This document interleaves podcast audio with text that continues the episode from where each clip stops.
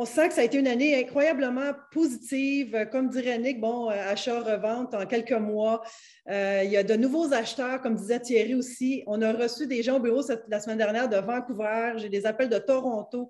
Ils commencent à réaliser que Montréal, ils ont toujours su, mais ils voient que nos, il y a encore de belles occasions.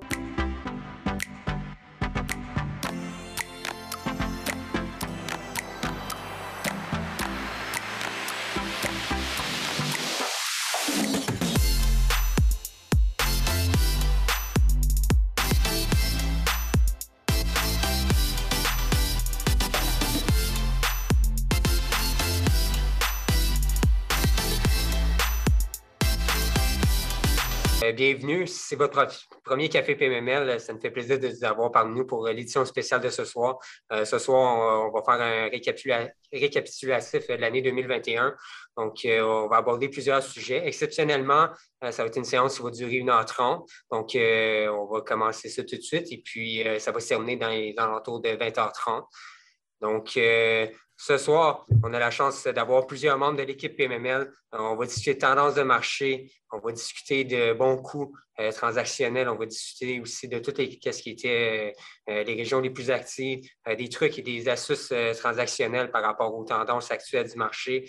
Si vous voulez partager des expériences transactionnelles, évidemment, ne pas nommer d'adresse ou de nom d'acheteur-vendeur, mais vous êtes la bienvenue de partager vos bons coûts transactionnels. C'est vraiment l'idée de la séance. C'est vraiment un mastermind. Donc, euh, la séance va être enregistrée. Euh, juste en être conscient, on va euh, rediffuser la séance par la suite sur nos médias sociaux.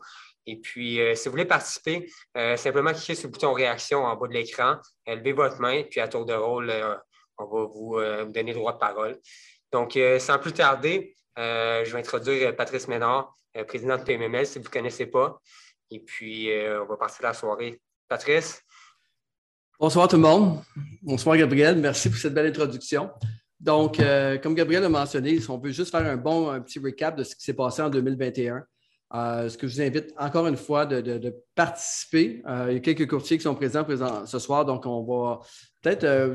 Ce que je suggère, Gabriel, c'est que tu pourrais peut-être commencer par un cinq minutes là, sur le dernier rapport de marché mensuel qui est sorti aujourd'hui et savoir là, qu'est-ce qui s'est passé euh, dans le dernier mois, mais surtout aussi dans la dernière année. On est rendu en décembre, c'est toujours les 12 derniers mois. je pense qu'on va être capable de récupérer jusqu'à novembre, euh, jusqu'à fin novembre. On va avoir les transactions.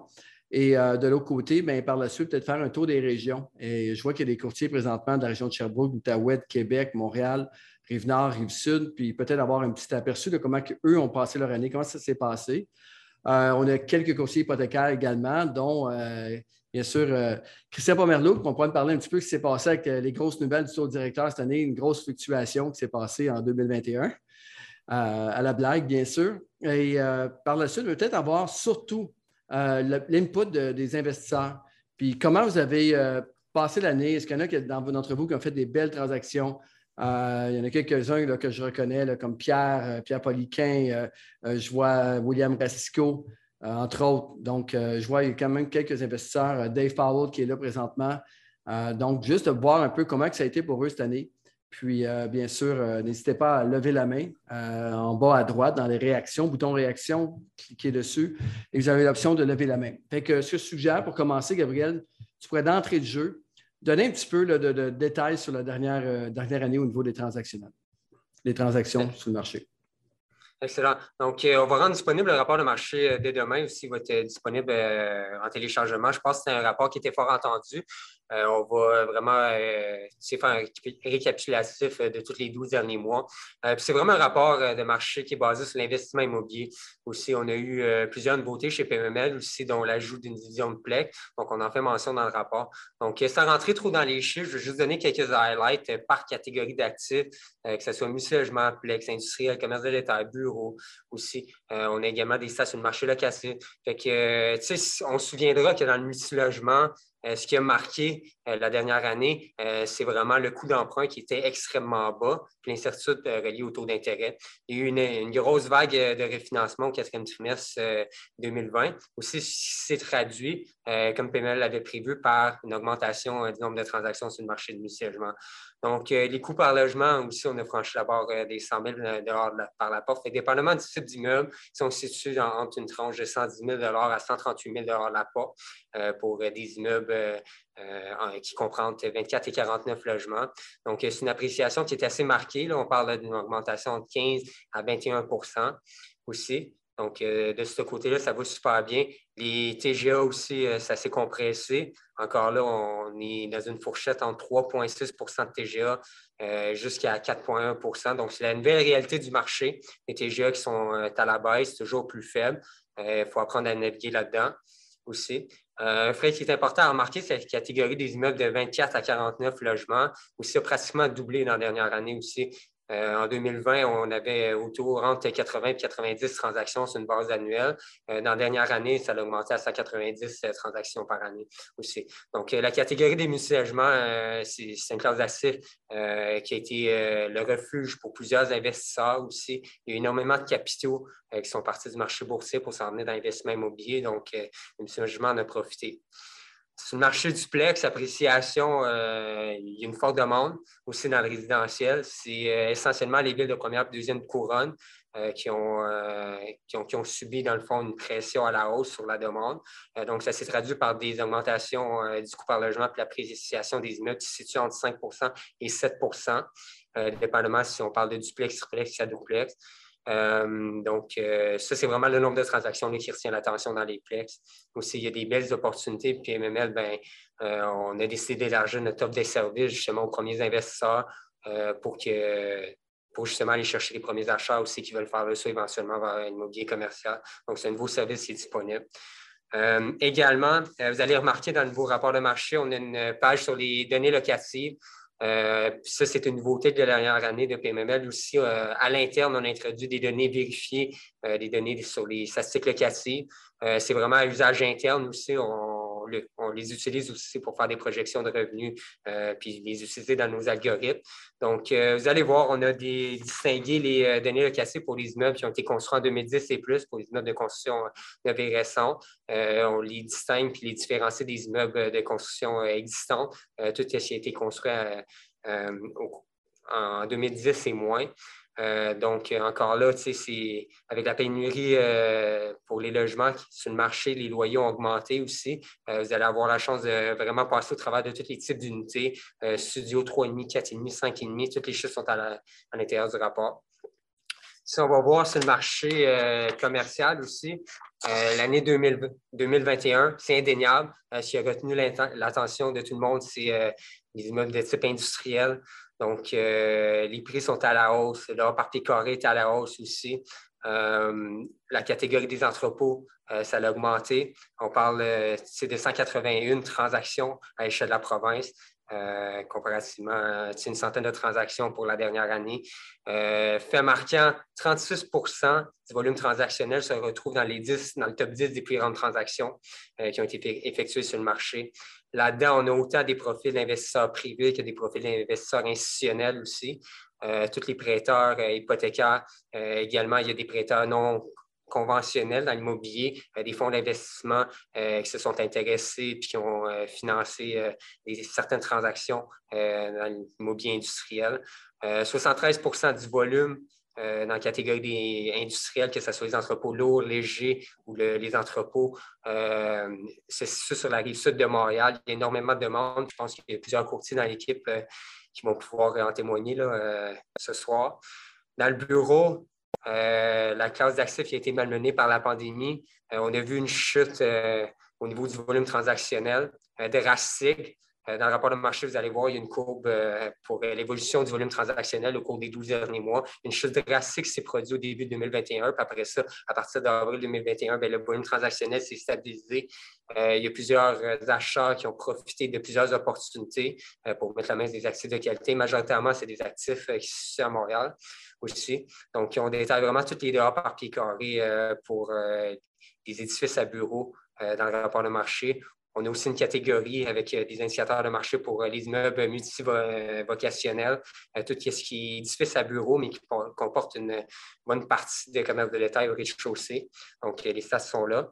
Puis finalement, ben, le commerce de détail, euh, sans surprise, euh, en 2020, il y a eu énormément d'incertitudes euh, par rapport au commerce de détail avec les fermetures qui se, sont produits. Donc, le volume transactionnel en 2021 a augmenté 72% Aussi, il y a eu un regain d'activité au niveau des transactions sur le commerce de détail. Donc, on parle autant de centres commerciaux que des, tout des commerces de détail, que ce soit des commerces de proximité ou des commerces de destination. en moyenne, on parle entre 154 et 132 dollars euh, du pied carré au niveau transactionnel. Euh, fait important aussi, euh, tout ce qui est financement et refinancement. Euh, dans, la catégorie de commerce de détail, on parle d'un volume de 5,9 milliards comparativement à 1,4 milliard au niveau transactionnel. Donc, il y a eu énormément de refinancement euh, de la part des propriétaires puis euh, des entreprises qui sont allés chercher des liquidités justement pour possiblement c'est supposer des réinvestissements dans les entreprises opérantes. Donc, j'invite fortement à consulter le rapport de marché. Tout est disponible sur PML.ca. Le rapport va être disponible demain aussi. Euh, il va y avoir plusieurs publicités sur les réseaux sociaux. Donc, euh, allez euh, consulter votre copie. C'est vraiment les dernières données de marché. Merci, Gabriel. Tu nous as shooté ça assez, assez solide, d'un bon trait. Mais en même temps, demain, à quelle heure, Gabriel, on pourra télécharger le rapport demain sur pmml.ca? demain matin à 9 h, ça, ça risque d'être disponible donc, on, ce que je suggère, c'est PMML. Si quelqu'un peut l'écrire dans le chat, c'est pmml.ca euh, rapport. Et à partir de là, vous allez capable de pouvoir télécharger. Euh, donc, euh, c'est que ça. Fait que là, il y a des gens qui, m'écrivent en direct. honnêtement, je ne pourrais pas suivre toute la chat tout le long. Fait que je demanderais de laisser des commentaires, de, le faire partager à tout le monde dans le chat. donc, c'est ça. Fait Gabriel, merci. Ce que je propose maintenant, c'est d'être un peu plus. Tu sais, on a des statistiques. Le rapport nous donne énormément de belles informations là-dessus. ça nous donne un pouls du marché. C'est ça l'objectif du rapport. Mais maintenant aussi, ce qui est intéressant ce soir, c'est qu'on a beaucoup de gens qui sont sur le terrain. Euh, fait que j'aimerais peut-être faire un petit tour de quelques courtiers là, pour voir comment s'est passée l'année. Euh, puis on pourrait commencer par euh, notre doyen chez PMML au niveau du courtage. c'est François Gagnon. François Gagnon, euh, donnez un petit peu, François, comment ça s'est passé cette année? Et surtout, euh, j'aimerais que tu nous parles un peu du marché de la Rive-Nord, entre autres euh, le, fameux marché de, Mirabel, Saint-Canut et tout ça, ce que toi, tu as vécu, l'expérience de terrain. Ce qu'on vit en ce moment sur la rive nord, c'est on est encore en, développement. On a un gros corridor de développement qui, qui va de plus en plus au nord au niveau de l'autoroute 15. On a des beaux développements qui se sont faits à Saint-Agathe-des-Monts, à Saint-Adèle, euh, Mirabel, qui est évidemment en explosion. Mirabel étant une des villes où, euh, au Québec où les taxes sont les plus basses et encourage beaucoup le développement. Euh, on a aussi un gros corridor de développement qui s'est dessiné sur le long de la 50. Donc, encore une fois, on va chercher les, arrondissements, ben, pas les arrondissements, mais Mirabel un peu plus ouest, style Saint-Canut, jusqu'à La Chute, Brownsburg, Chatham. Donc, tous ces endroits-là, on dirait que les propriétaires de terrain ont ouvert les valves et puis, ça a donné lieu là, à beaucoup, beaucoup de développement. Euh, heureusement, avant que la pandémie frappe, euh, déjà ces promoteurs-là, ces constructeurs-là avaient avancé énormément avec les villes avant qu'on ait des problèmes à faire approuver les, euh, dossiers. à ce moment-là, les villes encourageaient le développement. alors, c'est en 2020 qu'on a vu énormément d'immeubles arriver sur le marché 2019-2020. Et puis, euh, déjà en 2021, on avait encore de l'inventaire qui arrivait, mais c'était la balance des projets acceptés euh, avant pandémie. Et puis là, on sent un ralentissement. Euh, ce ralentissement-là n'est pas dû à la volonté des gens. c'est plutôt à des difficultés d'approvisionnement en matériaux, en main-d'œuvre, même de façon étendue sur les villes. Les villes aussi, maintenant, ont de la misère à fournir dans l'approbation des, des, différents projets et aussi, euh, ils commencent à être saturés euh, au niveau, par exemple, euh, des, infrastructures d'égout ou de, l'approvisionnement en eau. Puis là, ben, eux autres aussi subissent la même chose, difficulté d'approvisionnement, difficulté aussi de trouver de la main-d'œuvre. Alors, tout ça ensemble, ça va créer évidemment une rareté des immeubles neufs. ça casse notre élan, malheureusement. Il euh, faut s'attendre à avoir des immeubles neufs qui vont coûter de plus en plus cher de la part, mais qui ne seront pas nécessairement moins rentables parce qu'on a quand même un marché locatif qui est en attente d'avoir des immeubles neufs, d'avoir des appartements neufs et ils sont prêts à payer le prix. Euh, si je regarde, par exemple, des 4,5 000 pieds carrés dans, cette région-là, on pouvait les louer à, 900 dollars il y a peut-être trois ans. Aujourd'hui, le même appartement, ce ne serait pas surprenant de le voir à 1300, 1350. Alors, évidemment, ça va propulser les coûts par logement à la hausse, mais la rentabilité va être encore au rendez-vous avec une super capacité de financement aussi. Euh, parce qu'on est revenu quand même à des taux euh, qui sont encore très bons, les taux d'avant-pandémie, qui étaient déjà très bons aussi. Euh, là, c'est sûr qu'on reste sur notre appétit parce qu'on a l'impression que c'était donc le fun d'avoir des taux à 1,5 mais c'est quand même plus équilibré comme marché qu'on est rendu dans des taux comme aujourd'hui. Je pourrais continuer longtemps, Pat. Est-ce qu'il y aurait des questions? Est-ce qu'il y a des gens qui veulent lever leur main? Pat, un commentaire à ajouter? Je pense, qu'on va y aller avec euh, les questions après. Je pense que c'est important de retenir ça. Puis Frank, tu vas sûrement te revenir à la, charge par la suite. Ça donne quand même euh, une bonne aperçu. Euh, tu parlais aussi des coûts de construction. Hein? Ça aussi, ça avait bougé un peu. Ça a eu un impact sur le marché. Bien, écoute, tu as des constructeurs là, qui ont subi des hausses de 25% par rapport au projet projeté. 25% Ça, c'est leur marge de profit et plus. Alors, il faut s'attendre à le voir euh, se répercuter, ça. Et c'est une des raisons, d'ailleurs, pourquoi on a vu des projets euh, à des taux de capitalisation extrêmement bas, euh, même à des taux de rentabilité très bas. C'est que ces promoteurs-là se sont dit, ben, regarde, on avait l'intention de le vendre, on va le vendre. Mais au final, si on ne le vend pas, on n'est pas mal pris parce que de toute façon, on a, pris on a, mis notre prêt à long terme en place et puis on a les revenus qui, qui vont suivre, puis on va avoir le droit de s'ajuster au marché dans les années qui suivent. Merci. Très apprécié, François. Donc, euh, on va y aller. On va continuer le tour de table un peu avec euh, Thierry Samlal. Thierry, bien sûr, euh, quelqu'un qui est quand même très actif dans les plus gros immeubles dans la région de Montréal. Thierry, peut-être donner un petit aperçu de ce que toi, tu, tu avais vu sur le terrain en 2021. Oui, absolument, Patrice. donc, super intéressante évolution. Ce, que j'ai constaté, au fait, dans les statistiques, pour suivre un peu les gros joueurs actuellement, c'est qu'il y a un engouement pour euh, des produits à haut prix par porte, notamment dans l'ouest de Montréal. Donc, dans le centre-ouest de Montréal, près de centre-ville, surtout dans le secteur Montréal-Ouest, etc., on, voit des, on a vu des transactions se faire à des prix euh, incroyables, entre 300 et même 400 euh, 000 la porte, pour des grandes superficies. Donc, des immeubles de grande superficie, un engouement définitif pour le béton actuellement. et cet engouement-là est sorti de Montréal. Et on commence à voir que l'engouement euh, pour notamment les investisseurs euh, de type institutionnel est là aussi pour les régions. Et on l'a vu à Québec. À Québec, il y a eu beaucoup de transactions de portfolio euh, qui se sont faites dans les, les derniers six mois. je pense à des portfolios majeurs qui se sont vendus à des joueurs institutionnels du côté de Québec, également du côté de Sherbrooke. Et Sherbrooke, qui est un marché assez stable, qui a un volume transactionnel d'à peu près 11 millions par année, euh, ben, finalement, il y a eu beaucoup, beaucoup d'engouement de ce côté-là. Ce que j'ai vu aussi à Montréal, c'est notamment les portfolios qui se sont vendus, mais avec des immeubles éparses, donc des petits immeubles un peu partout, notamment, je pense, au plateau, euh, du côté d'Aschlaga, Maisonneuve, des portfolios qui se sont vendus de ce côté-là. Et ce que je remarque, c'est qu'il y a beaucoup de propriétaires qui ont commencé à segmenter la vente de leur portfolio en immeuble unique et qui tentent de, un, vendre le portfolio en totalité, mais aussi de vendre des immeubles séparément. Et quand on regarde le marché de Montréal, euh, pour les plus petits immeubles, mettons du, du 6 logements, des portfolios démantelés, 6 logements, 8 logements, 12 logements, 5 logements, etc., on voit des prix de la porte aller jusqu'à 200 à 230 000 la porte, avec des taux de cap qui compriment jusqu'à 3,3 à peu près.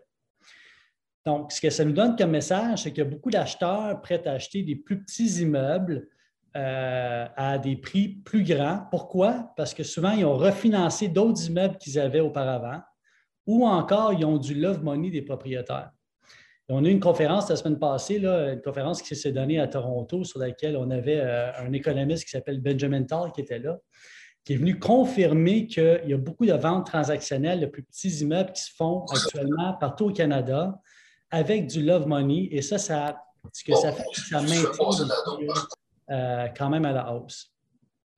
Au niveau des gros joueurs, euh, Centre-Ville de Montréal, vous l'avez vu, hein, tous les permis de construction qui ont été donnés et les tours qui se font construire à répétition, toujours dans le secteur centre-ouest. Ce que vous voyez là va se répéter dans le secteur centre-est. Donc, on peut facilement projeter que du côté des Radio-Canada et tout ça, toute la, première tranche du, secteur Ville-Marie, qui va aller jusqu'à à peu près jusqu'à Iberville, va être développée, surdéveloppée. On a vu des transactions euh, se faire encore là par des joueurs, soit des fonds d'investissement privés, des joueurs institutionnels ou des, euh, acheteurs de grande envergure, acheter du côté est du pont Jacques-Cartier, chose qu'on ne voyait pas avant. Il y a beaucoup aussi de sites étant euh, redéveloppés en ce moment, donc beaucoup de shoebox, des duplex, triplex avec du terrain résiduel en train de se faire racheter, démolir et sur lequel on va mettre des permis pour lotir et bâtir en densité. Fait y a une mode vers la densification et dans les zones urbaines aussi une mode vers la densification de tout ce qui est près de stations de métro, accès de transport principal.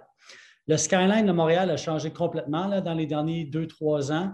Et ce que vous voyez là, ben, attendez-vous, si vous regardez les plans de développement de la ville de Montréal, tout ça va vraiment exploser. Tout ce qui est près du centre-ville va prendre de la valeur.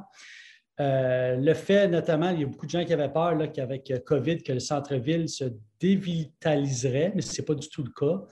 Euh, on voit beaucoup d'immeubles de type BC, commercial ou industriel se faire démolir, puis euh, soit des immeubles à condo ou locatifs se faire bâtir. Cette tendance-là va se maintenir.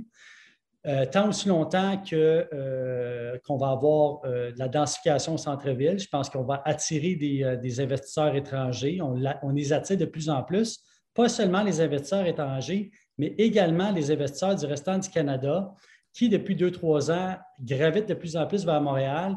Et à cause du fait qu'il y a beaucoup d'acheteurs institutionnels qui sont en bourse, qui achètent massivement à Montréal actuellement, ça donne une confiance sur le marché de Montréal par rapport au marché du Canada.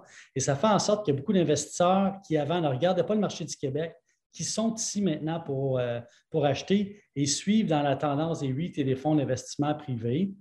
Ce que je remarque aussi, c'est que dans les immeubles euh, de luxe, euh, il y a un essoufflement au niveau des valeurs locatives. Donc, euh, quand on dépasse 2,25 du pied carré, quand on sort du, du court centre-ville, euh, les taux de location deviennent difficiles. Pourquoi?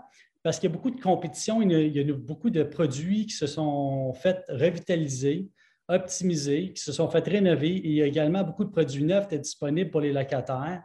ça fait en sorte que, bon, il y a beaucoup de, disponibilité de logement, euh, dans le neuf notamment il y a beaucoup de constructions neuves également. Quand on est au centre de la, ville, euh, on a eu des, entrevues faites récemment avec des contracteurs majeurs au centre-ville de Montréal et les valeurs locatives peuvent facilement dépasser les 4,50 sous du pied carré si ce sont des petites superficies. Donc, il y a un engouement également pour les petites superficies dans la zone urbaine de Montréal. C'est à peu près mon résumé de l'année, Patrice. Bien, écoute, Thierry, merci beaucoup. Euh, on peut voir avec euh, Dave, tu avais peut-être une question. En passant des entrevues, on peut les voir sur pmml.tv, que j'essaie d'écrire dans le chat, que je viens d'écrire euh, euh, maintenant correctement. Euh, Dave, tu peux peut-être nous donner une petite question par rapport à ce que Thierry a mentionné. Sinon, on peut attendre à la. OK. Bien, bonsoir à tous. Je voulais juste savoir si vous voyez dans vos données par rapport au centre-ville avec les nouvelles élections, notre Valérie Plante qui a été réélue, est-ce que vous avez vu une tendance euh, qui va, un nouveau trend par rapport à ces nouvelles régulations et euh, ces taxations supplémentaires qu'elle impose? Est-ce que vous avez eu du data là-dessus? Euh, Dave, au fait, ce qu'on, ce que, puis on pourrait me corriger, là, Gabriel ou Patrice, mais grosso modo, je pense que ça prend à peu près six mois pour le marché pour se corriger au centre-ville. Fait que je pense que ce qu'on voit maintenant, on va le constater dans six mois il y a quand même une grande confiance actuellement dans, le centre-ville de Montréal, euh, propulsé notamment par d'autres acheteurs qui, viennent euh, acquérir. c'est difficile à évaluer pour l'instant. Dans six mois, un an, je pense qu'on voit le résultat. Il est en train également au niveau commercial, je peux ajouter que présentement, il y a juste deux projets majeurs commerciaux qui euh, autour de la BNC, qui sont d'ailleurs juste littéralement dans l'écran ici, qui sont en train de se construire. Euh, puis, c'est à peu près les seuls projets majeurs commerciaux de tour à bureau qui sont en train de se faire dans le centre-ville présentement. Et il n'y a rien qui est parti en chantier présentement. Donc, ce qui va arriver, c'est qu'il va, moi, je prévois dans un an et demi, à peu près, deux ans, il va y avoir un manque important de bureaux à, cause de cette pénurie de construction. On, sait tous pourquoi que les gens n'ont pas construit. Euh, il y avait cette fameuse peur d'exode vers euh, les banlieues. En fait, il y a eu, il y a eu un, ajustement au niveau du, type de travail de bureau, mais encore là, dans les produits de qualité, il n'y a rien qui s'est bâti. Puis pour PMML, bien sûr, on est maintenant au centre-ville, dans, la cité du multimédia, et littéralement, on, euh, a, eu de la difficulté à négocier une baisse par rapport à la situation du COVID. C'était les, propriétaires, les propriétaires qui ont des immeubles de bonne qualité euh, ont trouvé preneur facilement. Donc, euh, je ne suis pas inquiète, même au niveau commercial, euh, ça va revenir. Et surtout par rapport à, tout ce qu'on est en train de faire, de, tout le, les McGill College, puis tout ce qu'on est en train de faire en haut.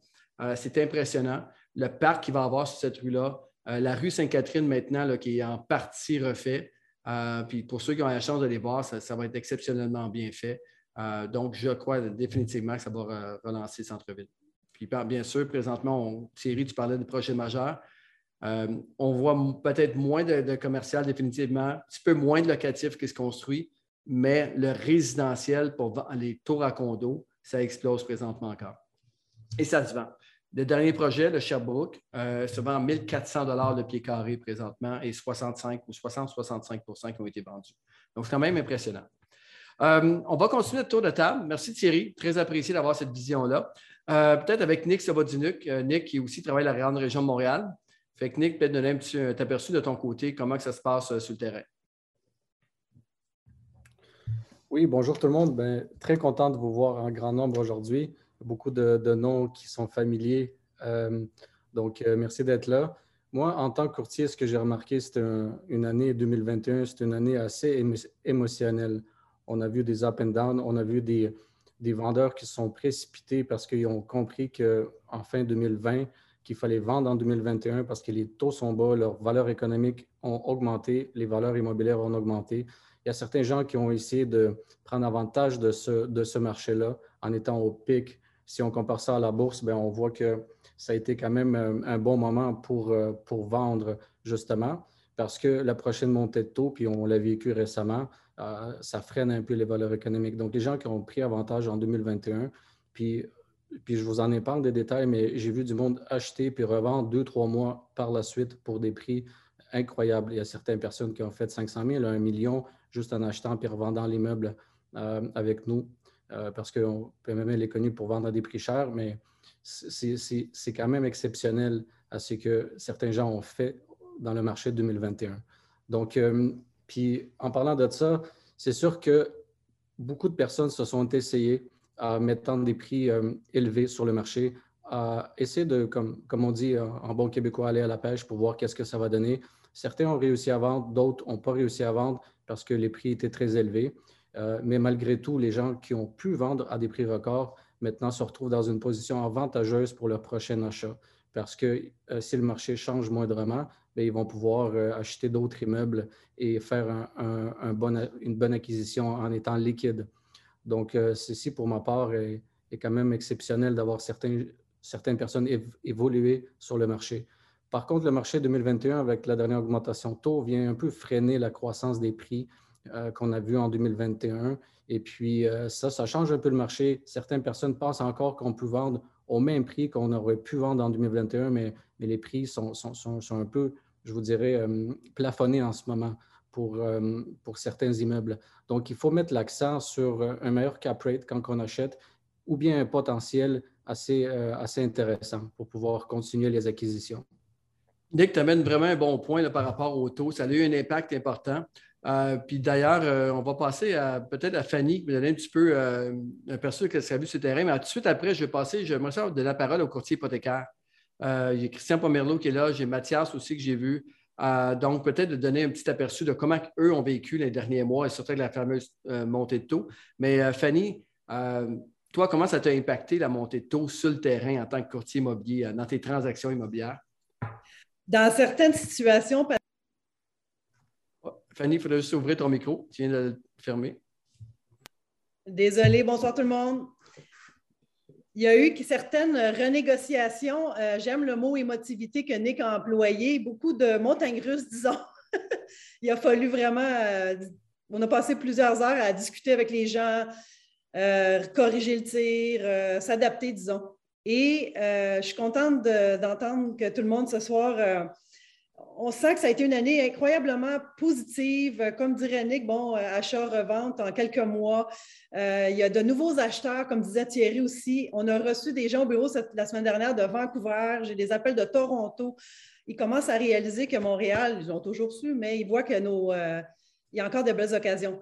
Alors, un marché qui s'en va vers la stabilisation, tout à fait, mais encore de la surenchère il y a quelques semaines, une semaine ou deux à peine. On est encore dans les 4-5 offres. Moi, en ce moment, j'ai deux promesses d'achat où il y a eu trois. Euh, même aujourd'hui, on a une troisième offre sur un immeuble. il y a quand même encore un engouement. Il ne faut pas penser que. Des fois, on a la question est-ce que le marché va, être vraiment moins cher en 2022 Non, on parlait, comme je disais, de stabilisation et non de correction extrême. Ça va être vraiment plus réaliste mais il va avoir encore euh, moyen de faire des belles occasions avec des, optimisations ou des, euh, des, immeubles bien positionnés. Euh, oui, c'est le temps pour ceux qui vendent des fois, s'ils n'ont pas été chanceux en 2021 au prix qu'ils voulaient, c'est peut-être le temps de discuter avec le courtier, de voir, OK, bon, j'ai essayé à tel prix, je n'ai pas eu les, offres que je voulais, mais c'est peut-être le temps de faire une petite modification de prix, puis voir où ça vous mène. Ça, ça a été vraiment très présent cette année vers la fin, là. commencer à discuter avec les vendeurs, de, d'être d'avoir un petit euh, cap rate plus, euh, plus alléchant pour certains investisseurs. Donc, euh, ce que je remarque dans le commentaire de Fanny, dans Nick, juste préalablement, c'est que là, sans nécessairement dire que le marché va baisser, définitivement pas. on le sait, depuis des années, je pense qu'on a commencé à s'habituer à ces fameuses montées avec des plateaux pour continuer à monter. On prévoit que 2022, de votre côté, c'est que les, prix vont se stabiliser. on ne verra pas la même croissance qu'on a vue en 2021. Exactement. Donc, euh, je trouve ça intéressant, euh, ce côté-là, c'est super important. Euh, justement, les, fameux taux d'intérêt qui ont eu vraiment eu, une, je pense, une belle montée dans les, derniers, dans les dernières semaines, derniers mois, qui a eu un impact sur le marché. J'aimerais peut-être donner la parole à Christian Pomerleau. Christian, bien sûr, qui nous fait toujours ses capsules par rapport au taux directeur. Donc, Christian, comment s'est passé l'année 2021 puis qu'est-ce que tu prévois pour 2022? Ben, en fait, euh, j'ai les, des capsules de taux directeur, il y en a huit par année parce que le, gouvernement, la Banque du Canada, fait sa politique monétaire puis fait des, euh, des, annonces huit fois par année. Puis cette année, huit fois de fil, j'avais rien à faire parce que le taux n'a pas bougé. Mais là, on parle vraiment du taux directeur. Euh, puis je vais laisser tantôt Mathias parler un petit peu d'exemple, puis l'impact que tout ça a donné euh, pour les courtiers immobiliers, puis ça a été quelque chose aussi. Je veux juste donner, euh, j'ai le goût de faire un petit aperçu de ce qui s'est passé cette année, depuis le début de l'année, parce qu'il y a peut-être quelque chose qu'on va devoir apprendre dans le prochain début d'année. mais en janvier, on avait des taux d'obligations hypothécaires du Canada. Puis là, il faut comprendre, il y a plein de taux. Hein? Il y a le taux directeur. Tout le monde cherche à savoir le taux directeur, tu bougeais, monté, descendu? Lui, il va affecter les taux préférentiels sur lesquels on va avoir un paquet de types de différents prêts. Euh, puis, le taux du marché que les gens vont vraiment obtenir sur leurs prêts, euh, puis il est un petit peu différent quand on est en fonction d'un prêt conventionnel ou un prêt SCHL. Mais un taux qui est important pour les investisseurs qui écoutent en ce moment, c'est quel est le taux de qualification que le courtier ou la banque va pouvoir utiliser pour traiter puis calculer votre dossier. Et puis, ça, c'est clé parce que le fameux taux de qualification, chaque banque est un petit peu différente dans sa politique. Il y a des banques qui sont hyper fermes, puis ils vont avoir un taux élevé. C'est ce qui fait souvent que les courtiers chez nous, euh, euh, on, utilise les taux courtiers, on fait des recommandations, puis on est très fort parce qu'à cause du taux, on va chercher des valeurs économiques euh, plus élevées. Mais ce qui s'est passé cette année, parce qu'il faut le baser sur quelque chose, puis il est basé souvent sur les obligations hypothécaires du Canada, surtout pour les acheteurs de multilogements. Au début de l'année, ces obligations-là étaient à peu près à 70, 72, 73 points, c'est-à-dire 0,70, sur lequel on rajoutait le spread puis ce qu'il faut. Mais c'était la base. Puis là, en février, jusqu'à la mi-mars, ça s'est mis à monter cette histoire-là. On est parti d'à peu près, mettons, une moyenne de 0,75 à 1,35. C'est là que euh, tout le monde commençait à stresser parce qu'on venait de prendre 40, 50, 60 points en dedans d'un mois, un mois et quelques. Après ça, on a vécu avril, juin, c'était relativement stable, ça a baissé un petit peu. Puis là, on s'est comme réhabitué à quelque chose. On a eu un été un peu plus doux. puis, ben, les taux étaient encore assez bas, ce qui a, créé l'effet que Fanny parlait tantôt. Encore euh, euh, une offre qui était, euh, qui était un peu, qui n'était pas assez forte, avec un paquet d'acheteurs, des taux qui sont bas. Fait que oui, on avait des, promesses d'achat qui, étaient, qui montaient très élevées, puis des, des surenchères. Puis là, après ça, les taux ont recommencé à monter. En octobre, c'est reparti pour avoir un novembre assez élevé. On a eu une pointe vers le 24 novembre, où est-ce que là, le taux de base était plus d'un 70, on était à 1,88. Ça vous donne une idée de ce qui a été pris en termes de taux de base pendant l'année. Et aujourd'hui, on a une obligation hypothécaire euh, qui, se situe autour de 1,67. Fait que là, ça l'a encore baissé un petit peu, mais comme Patrice l'a dit, ça a rebaissé probablement pour mieux remonter bientôt parce que je pense que des 1,5, des 1,8, puis c'est ce genre de taux-là, on n'aura plus ça, en tout cas pas dans ce cycle-là. Alors, euh, en ce moment, ce qui, drive tout le show, c'est tout, tu sais, un taux, c'est plein, plein d'éléments autour. Tu as le taux de chômage qui, l'affecte. En ce moment, le chômage est bas, l'emploi va de mieux en mieux. Pas encore autant aux États-Unis, mais ici, oui. Les salaires augmentent à cause de la pression de, la chaîne euh, de, l'emploi. Il n'y a encore pas assez d'employés disponibles. Les salaires augmentent. L'épargne des Canadiens est très élevée. Alors, on a engrangé de l'argent depuis deux ans, on ne l'a pas encore trop sorti, ni les corporations, ni les individus. Ça veut dire qu'on est prêt à dépenser. L'économie roule quand même pas mal. Comme François l'a dit en début de, spectacle, tantôt, euh, il a dit que les chaînes d'approvisionnement étaient assez ralenties. On le voit maintenant, là, physiquement, là, aller dans les épiceries, là, on voit des étagères libres, littéralement. Euh, on voit des frigos qui sont, euh, on voit des, stationnements de concessionnaires auto est-ce qu'il manque carrément d'auto, des stationnements de VR où est-ce qu'ils n'ont même plus de VR. Sais, on le voit. L'électronique a de la misère à, être approvisionnée, c'est un peu partout. Fait que ça, ça fait quoi? Ça fait encore une rareté de l'offre. Euh, ça crée une poussée à la hausse au niveau des prix. Puis, veut, veut pas, ben, l'économie va s'en aller un petit peu plus vers mettons, l'achat d'actions pour se protéger contre l'inflation. Ça, ça veut donc dire que ça va créer une poussée sur les obligations parce que pour attirer les gens sur les obligations, il va falloir monter les taux obligataires. Fait tout ça va miner ou agrémenter la confiance des investisseurs. Il est là le gros point d'interrogation. Qu'est-ce qui va se passer en janvier, février? On va le voir dans pas grand temps, mais la confiance, le nouveau variant, ça, c'est l'autre cochonnerie qui a un gros point d'interrogation. On s'en va où avec ça? On va toujours tomber dans des contraintes? Aujourd'hui, on a eu une nouvelle que le gouvernement appelle à ramener les compagnies vers le télétravail. C'est quand même pas des nouvelles extraordinaires. Là. Fait, qu'il y a des gros points d'interrogation. Fait il est où le futur des taux? Je finis avec ça, mon Patrice. Il est où le futur des taux? Là, je la sors, ma boule de cristal, avec vous autres. Et puis, je vous dis, elle ne sait pas. OK? Fait que le point, là, c'est que ça se pourrait, ça se pourrait qu'au tournant de l'année, on revive un petit peu ce qu'on a vécu au début de l'an passé, qu'on ait une poussée de taux pendant un petit bout de temps, juste question de, ressentir. Ça va dépendre un peu de la confiance des gens, mais ça, c'est avant que la Banque du Canada augmente ses taux. Parce que la Banque du Canada, c'est prévu probablement au tournant du deuxième cycle, ça veut dire vers juin, juillet, c'est là qu'ils vont probablement commencer à mettre la première hausse. On s'attend à deux hausses de la Banque du Canada dans les deux derniers trimestres. Euh, puis si la, cible de l'inflation n'est pas proche d'être atteinte, là, vers le 2, 2,5 ben, il pourrait avoir une troisième hausse au début de 2023. Fait que oui, on s'en va vers des taux qui montent. Merci, Christian. D'ailleurs, j'aimerais juste euh, faire intervenir Thierry, Thierry Samlal. Euh, la semaine passée, la conférence qui s'est passée à Toronto, Benjamin Tal, c'est quoi qu'il a dit par rapport? Parce que ça, c'est honnêtement un des meilleurs économistes et vulgarisateurs que j'ai vu en, présentation au niveau de l'économie. Qu'est-ce que dit Benjamin Tal par rapport au taux d'intérêt? Euh, il a dit au fait que les taux d'intérêt devraient, en tout et à partout, à moyen et court terme, augmenter d'un total de 2 Et ça, c'est, il disait ça avec une certitude assez, assez, euh, assez solide.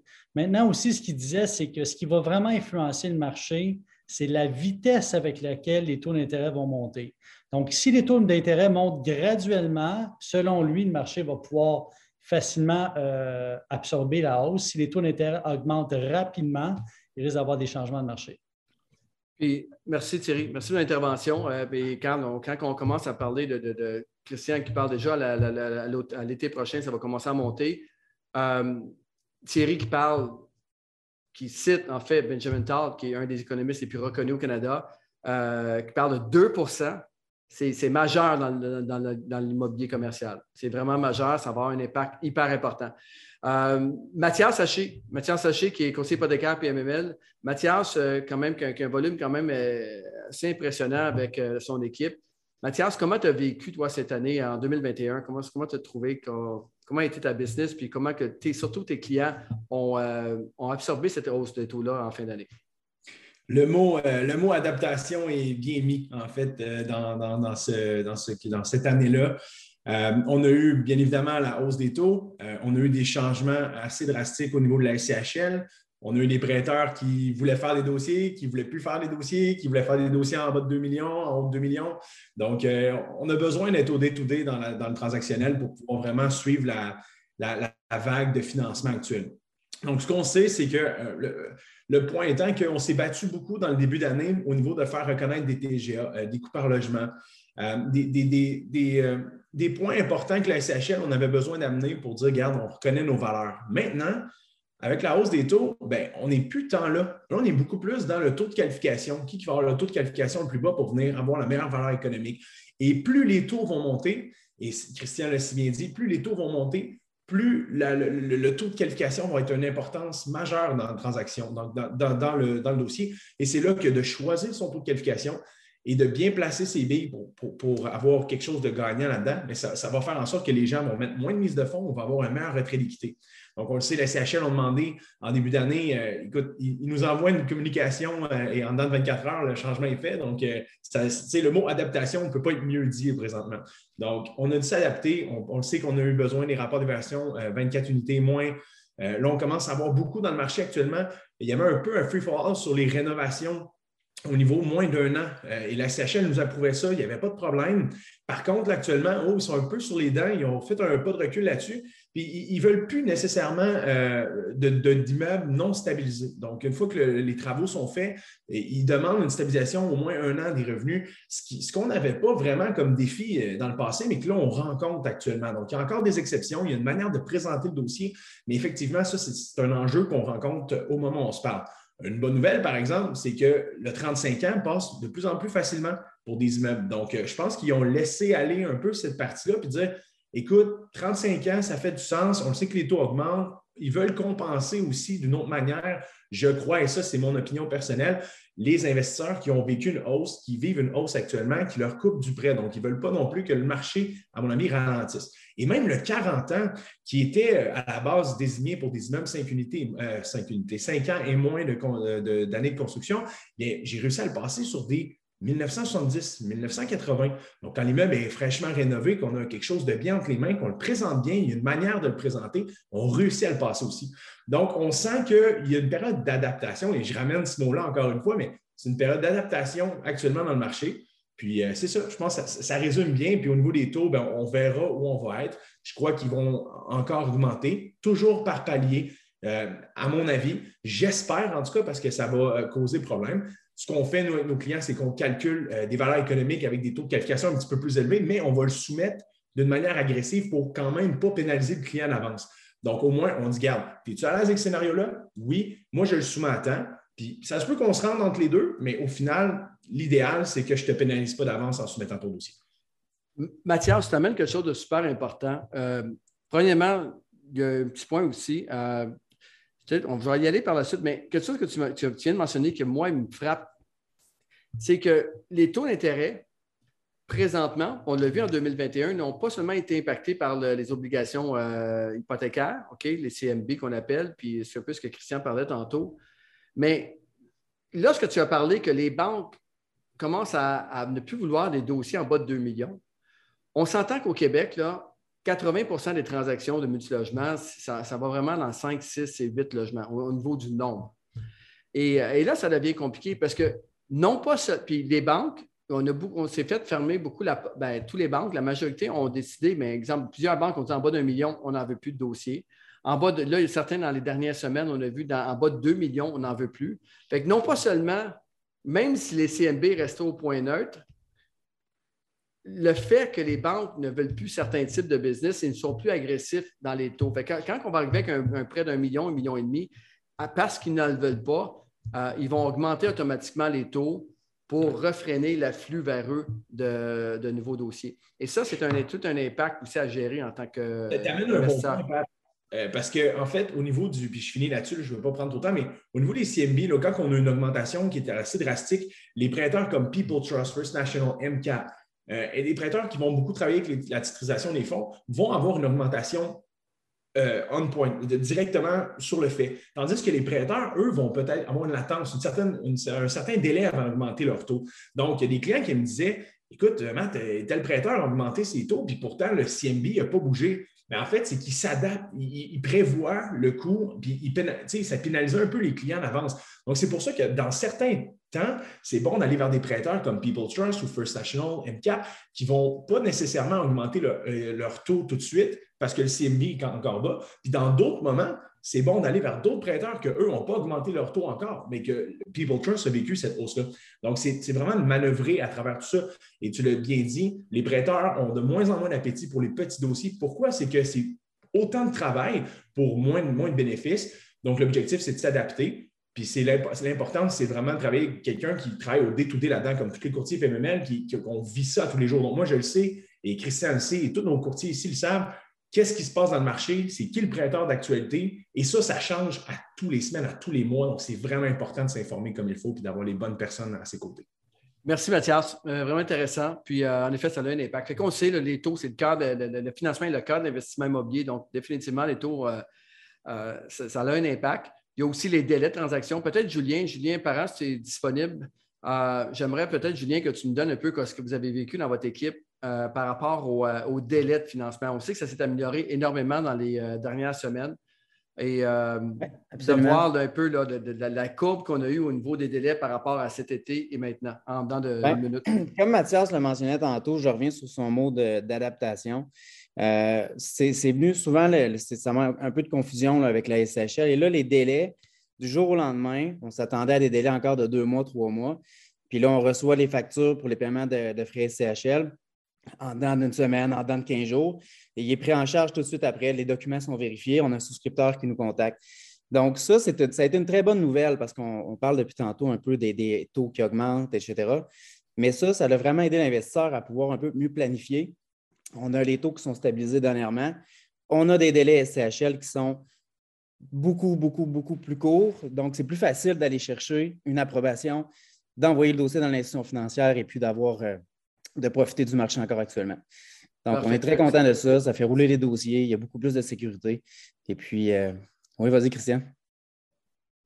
En fait, je voulais juste rajouter à Julien, euh, on, est chanceux et on est content que la SCHL ait débloqué autant leur dossier puis leur vitesse. Ça, c'est un gros plus. Mais je veux quand même aviser les clients ici, euh, investisseurs, que les délais sont maintenant rendus dans les mains des banques. Alors, on a tellement de dossiers poussés là, puis la SCHL a tellement débloqué que finalement, les banques sont maintenant engorgées. Fait que faut quand même user un petit peu de patience, mais définitivement, les dossiers vont beaucoup plus vite. On est très content. Par contre, avec le certificat entre les mains, c'est déjà plus confiant d'aller cogner à la porte des banques. Et puis, euh, comme ça change d'une semaine à l'autre selon le prêteur qui prend tel type de dossier, au moins, on peut savoir un peu euh, vers quel prêteur diriger le dossier qui est plus rapide à ce moment-là. Merci, merci, messieurs. Euh, c'est intéressant. Puis, en effet, Christian, ne veux pas que ton téléphone sonne demain trop tôt en voulant dire Julien a dit que ça prenait pas très peu de temps, pourquoi j'attends pour mon dossier? Euh, mais reste qu'en effet, parce qu'il y a eu une balloune qui s'est fait, un volume important qui euh, à cause des délais. quand tout a débloqué, mais tout s'est ramassé chez les prêteurs. Et pas seulement les prêteurs, mais les notaires présentement, c'est un défi de transactionnel. ça arrive du jour au lendemain en claquant des doigts. Donc, euh. Absolument. Donc, j'aimerais continuer peut-être un tour des régions. On va aller peut-être à la rive sud. Patrick Beaulé, euh, je ne sais pas si c'est disponible, Patrick. Donnez un petit peu, c'est quoi, que tu as vu sur la rive sud présentement, Patrick? Puis peut-être aussi, j'aimerais avoir euh, Également, Laurent et Mélissa au niveau du commercial. Puis Patrick, peut-être nous parler au niveau du multilogement, ce que tu as vu dans les dernières semaines, derniers mois, au cours de l'année 2021. Ben, avec plaisir. dans le fond, Mathias parlait de stabiliser, qu'il faut se stabiliser ou s'adapter. Effectivement, si on est en train de s'adapter, c'est parce que c'est en constant changement. Moi, ce que je vois vraiment, là, big picture, puis je vais essayer de faire ça vraiment court. Je vois euh, des personnes plus âgées qui vendent leur parc pour soit s'acheter du neuf ou se retirer et être liquide. Je vois des jeunes qui se dépêchent à acheter pour justement bénéficier des, euh, des taux d'intérêt qui sont encore euh, excellents. C'est vraiment ça que je vois comme, comme tendance. là, deux ans, on vendait peu d'immeubles neufs ou récents. Maintenant, euh, c'est rendu euh, au moins 50% de ce que j'ai euh, en inventaire. puis le monde se garoche là-dessus vraiment. On a vu une forte croissance du coût par logement dans le neuf. Je parle vraiment de coût par logement parce que au niveau du neuf, peu importe les revenus, dans les 12 mois qui suivent, souvent les revenus sont, placés au, prix du marché. je vois aussi une stabilisation, ou pas une stabilisation, mais une tendance qui se fait au niveau des, caractéristiques des immeubles qui sont récents. Avant, tu voyais plusieurs choses, des plafonds en pied, des thermopompes, des grandes terrasses. Un faisait avec des services, l'autre pas de services, etc. On voit vraiment là, que maintenant, il y a quand même un noyau de caractéristiques qui sont, euh, vraiment euh, personnelles aux nouveaux immeubles. Euh, la grande terrasse, tu vois souvent le comptoir, euh, les, grandes cuisines, euh, salon cuisine, salle à manger ouverte, le bain douche séparé, c'est des affaires que maintenant on voit beaucoup. Et tout ça amène vraiment un changement parce que vu qu'il y a du neuf, à ce moment-là, ça crée un peu un déplacement euh, au niveau du locataire, la clientèle change. il y a des règles qui sont différentes avec la, SCHL. Et de mon côté, c'est vraiment ça le chiffre que, j'ai. J'ai des plus jeunes qui achètent des, des immeubles plus vieux qui, sont, qui ont de l'énergie, qui vont optimiser, euh, qui courent après le, taux d'intérêt, puis euh, des personnes plus âgées ou des gens qui, sont sortis de la bourse l'année passée, on ne se le cachera pas. On a, on a un bassin d'acheteurs qui étaient vraiment euh, sur le marché boursier, qui sont sortis de là et que je sens qu'ils sont encore présents. Et merci Omicron puis Delta par rapport à ça. Je, je sens vraiment cette différence-là et qui, eux, continuent à ont pris goût à ça, l'investissement euh, euh, multilocatif. Les nouveaux immeubles, il y en a plusieurs qui n'ont pas d'air commune intérieur. Ça a été vraiment euh, pensé pour que ça soit facile à gérer. Et puis, c'est vraiment un changement dans le produit. Patrick, j'ai remarqué aussi cette année, puis je pense que tu as, eu quelques transactions du type, c'est-à-dire qu'on était capable de vendre des immeubles, quelque chose qui n'était pas ce qu'on appelle des forward sales en anglais, c'est-à-dire que de vendre des immeubles qui ne sont pas encore bâtis. Et puis, je pense que ça a été quand même un trend en 2021 où est-ce qu'on a quand même fait plusieurs transactions comme ça. Oui, ça, c'est vraiment, euh, c'est un bon point, Patrice. J'ai oublié de parler de ça, mais euh, on fait maintenant de la vente sur plan. Euh, c'est fou comment que, au début de l'année, c'était un petit peu plus difficile. Puis maintenant, ben, c'est fou, là, un coup qu'on en a fait quelques-unes, ça débloque. Donc, j'ai présentement des immeubles en vente sur plan. J'ai présentement des immeubles en vente sur plan avec des promesses d'achat acceptées qu'on attend le financement, puis j'en ai que c'est notarié. Donc, euh, c'est quand même. Euh, avant, on voyait ça plus d'un condo, là, mais on est rendu là dans le multilogement. Puis, euh, c'est super intéressant parce que les gens souvent achètent un immeuble et comparent avec les, les, ratios de performance actuels, alors qu'ils vont prendre possession, mais le marché va déjà avoir changé un peu. Par contre, pour le constructeur, lui est content ça, il sait où ce qui s'en va et, tout ça. Donc, euh, oui, c'est vraiment une nouvelle tendance. Merci, Pat. Merci pour euh, ton, aperçu du marché et ton résumé. Euh, on pourrait peut-être passer à Laurent, Laurent et Mélissa, ou un des deux, là. Je ne sais pas lequel qui va prendre la parole, mais Laurent, peut-être de nous donner un peu qu'est-ce qui s'est passé dans l'immobilier commercial, industriel, bureau dans la dernière année? Oui, vraiment. Est-ce que vous m'entendez bien en ce moment? Super. Je parle dans l'autre écran. Oui, dans le fond, présentement, le marché sur la rive sud de Montréal commercial, on pourrait dire que pour le bureau, il y a beaucoup d'actifs de bureaux présentement sur le marché. On le sait, c'est n'est pas un secret pour personne. Euh, le bureau, il n'arrache, mais on le voit tranquillement. Comme tu disais tantôt, tout ce qui est du beau bureau, ça se loue très bien. C'est plus les bureaux qui ont mis aucune rénovation dans les dernières années qui n'arrachent beaucoup plus. Commerce de détail, le marché, il est bon. surtout les produits qui sont bien situés sur les grandes artères. On n'a aucun problème pour la vente et pour la location. Puis bien entendu, pour l'industriel, là, c'est assez intense présentement. sur la rive sud de Montréal, il y a présentement à peu près euh, maximum entre 5, 6, 7 immeubles industriels en vente présentement dans toute la première couronne. Donc, une grande, grande rareté sur la rive sud de Montréal pour les immeubles industriels. Parfait. Puis, est-ce que tu vois quand même une. Euh, c'est quoi? Tu vois quand même un nombre de transactions qui a, qui, ça a commencé à rouler? Est-ce que tu sens que 2022, il va apparaître plus de, de, produits sur le marché ou tu crois vraiment que ça va rester comme ça? Oui, vraiment. C'est sûr qu'il va y avoir beaucoup plus d'industriels qui vont venir sur le marché. Les raisons simples, c'est qu'il y a beaucoup de boomers dedans que leur entreprise ils n'avaient peut-être pas l'intention de vendre leur entreprise et leur immeuble maintenant, mais ils, se rendent compte que le marché est tellement cher présentement, puis ils sont pas sûrs que le marché va rester stable aussi longtemps ou qu'il va continuer de progresser à la hausse. Fait qu'il y en a beaucoup qui n'avaient pas l'intention de vendre, qu'on voit qu'ils pensent deux fois puis qui mettent leur immeuble en vente présentement, étant donné les conditions là, qui sont extrêmement favorables pour eux.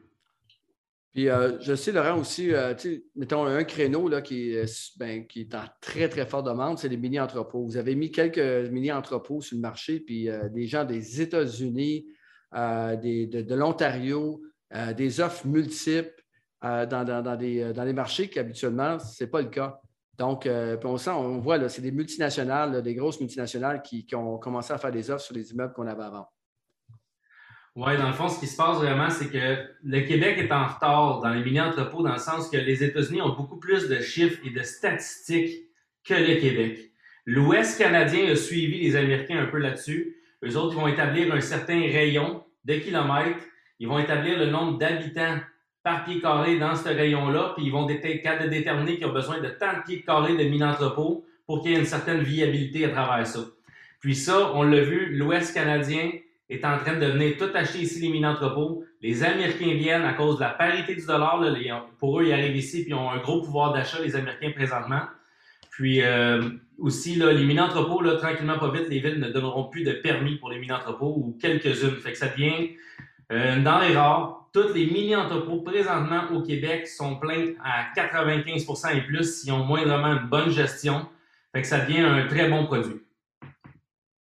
Merci Laurent. Merci pour cet aperçu-là. Fait que bon, ben, j'ai hâte de voir. Pour 2022, y a-t-il des petites prédictions? Est-ce que tu crois que le marché euh, va euh, au niveau du commercial, commerce de détail ou euh, on s'attend, c'est sûr qu'avec le, nouveau variant qui vient d'arriver, on s'attend vraiment à ce que le bureau revienne. Le bureau, les chiffres, ils sont passés de 400 le prix par pied carré à 289 le prix par pied carré. Fait que c'est une, une, bonne drop, pareil, mais on s'attend que ça remonte. C'est sûr qu'il va y avoir des belles opportunités à faire dans le bureau.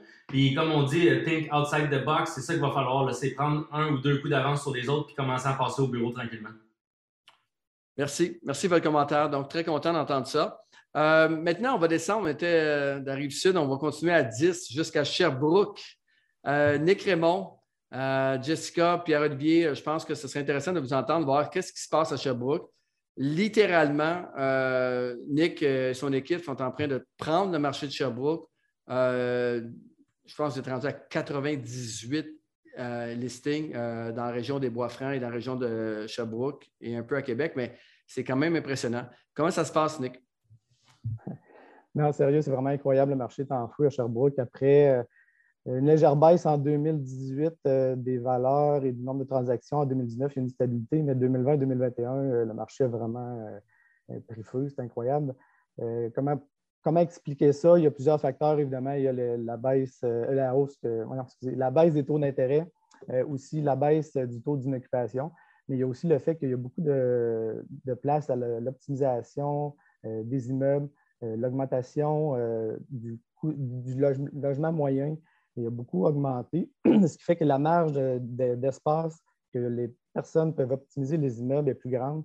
Puis ça, les investisseurs, ils l'ont vu il y a beaucoup d'investisseurs de Montréal euh, qui arrivent sur le marché de Sherbrooke, puis ça n'arrête pas de se parler. Euh, je l'entends toutes les semaines, même tous les jours, il y a du monde de Montréal qui m'appelle euh, pour investir à Sherbrooke parce que les immeubles, ne veulent pas à Montréal, la rentabilité est moins bonne parce que les TGA sont plus bas. pour vous donner une idée, il y a deux ans, des immeubles usagés, je parle, les transactions en bas de 5 de TGA, on n'en voyait pas souvent, il y en.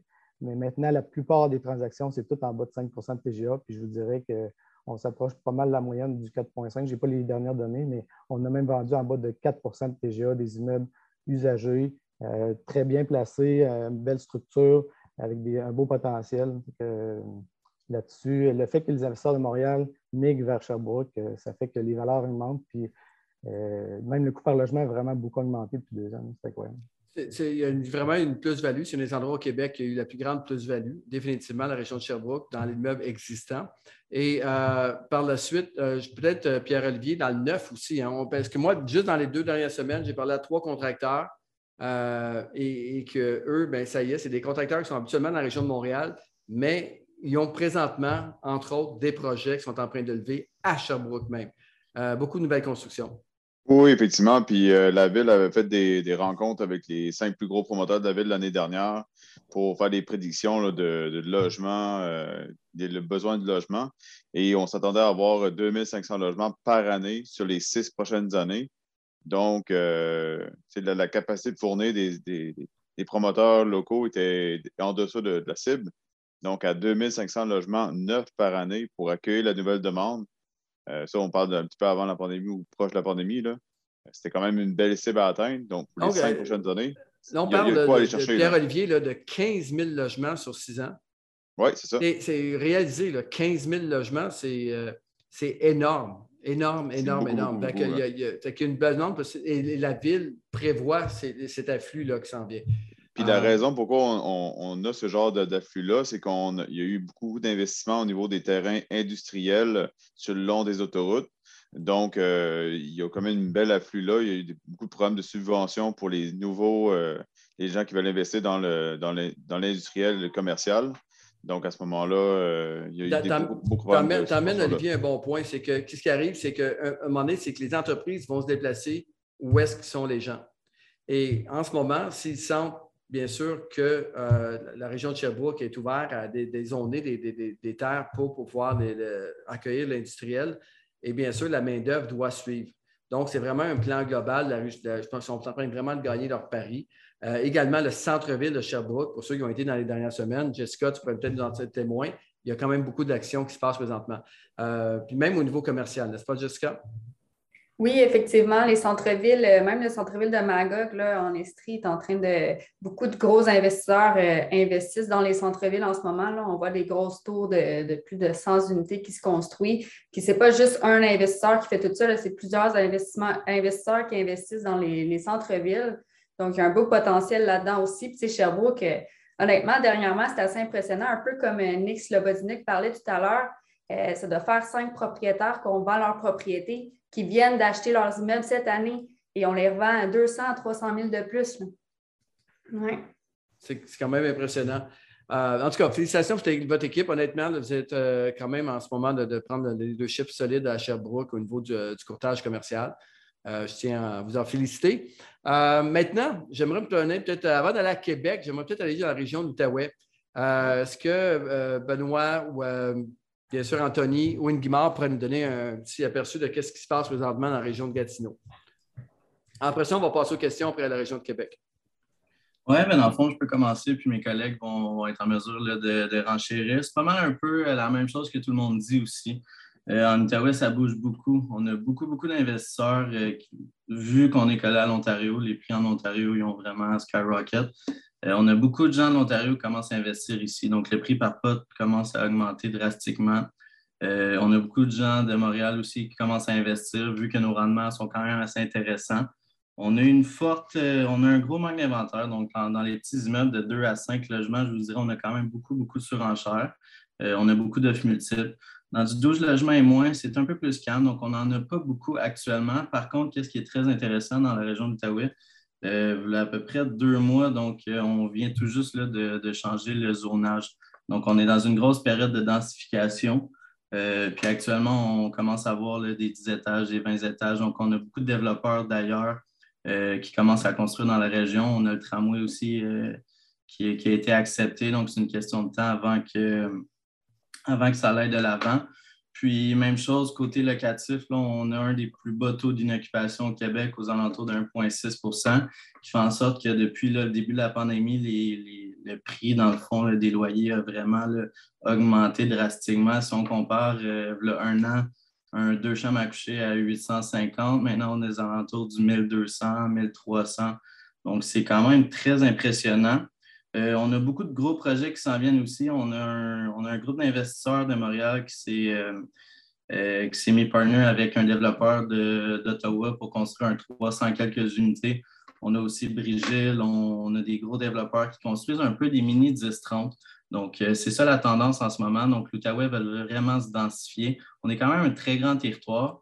Euh, donc, c'est un territoire vraiment de, de, véhicules. Par contre, actuellement, c'est très intéressant qu'est-ce qui s'en vient. Puis, on voit beaucoup là, des, petites villes à l'intérieur, donc commercial, bureau, euh, locatif euh, au troisième, quatrième, cinquième étage. Donc, euh, c'est très intéressant qu'est-ce qui s'en vient actuellement. Puis, c'est pas pour rien qu'il y a beaucoup de gens de Toronto, il y a beaucoup de gens de l'extérieur qui commencent à investir dans le coin ici. TGA sont extrêmement compressés aussi. Puis, on voit aussi en banlieue, ça commence à faire un gros impact. Donc, euh, on a Buckingham qui est un petit peu plus loin du centre-ville. Donc, il y a beaucoup d'investisseurs qui vont investir dans ces secteurs-là. On a des TGA de 5,5 encore. Le coût par logement est très, très bas encore. Donc, dans le prochain 10 ans, euh, on va voir la tendance, ça va commencer à se développer. Ça ne va plus réellement être un secteur rural. Ça va vraiment commencer à faire partie, là, de, dans le fond, de Gatineau, de la ville centrale. Merci, Anthony. Quand même, ça le résume bien. Puis on le voit là, déjà euh, quand on se promène à 50, juste voir le parc industriel, les immeubles neufs sont. Oui, non, tout à fait. Petit côté industriel aussi, vu que tu en parles, c'est très intéressant. On avait un petit parc industriel. Ça commence beaucoup à se développer, là, Patrice. Là, chaque fois que tu viens, je crois que tu vois les gros développements. Oui. Donc, euh, ça commence. Il y, a beaucoup de, il y a beaucoup de grosses compagnies qui commencent à mettre leurs bureaux. Euh, aux alentours de l'autoroute. Donc, c'est très intéressant pour les investisseurs industriels. Puis de l'autre côté, à cause de la densification aussi, on a beaucoup d'investisseurs qui font beaucoup d'amalgation. Donc, ils commencent à, vu qu'on avait un petit parc, donc on a beaucoup de 2 à 5 logements. Euh, puis là, à cause que le zonage a commencé à changer, donc on du 20 étages, 10 étages, on voit des grosses compagnies commencer à faire de la grosse amalgation. Euh, puis là, construire en hauteur là, comparativement avant qu'on construisait vraiment là, euh, sur un grand territoire. Merci, Anthony. Un gros résumé, puis euh, très apprécié. On va terminer avec la région de Québec. Après ça, on peut passer aux questions pour avoir un petit peu le, pouls du marché par rapport aux investisseurs. Donc, euh, Sylvain Lacasse. Yes. Tu es présent pour nous donner une petite idée de, l'aperçu du marché? Oui, tout à fait. Grosse année à Québec. Écoute, je pense qu'un peu comme dans tous les marchés de, la province, ça a bougé énormément pour les mêmes raisons que tout le monde. Donc, euh, c'est ça, nous, on a touché à, toutes sortes de choses cette année.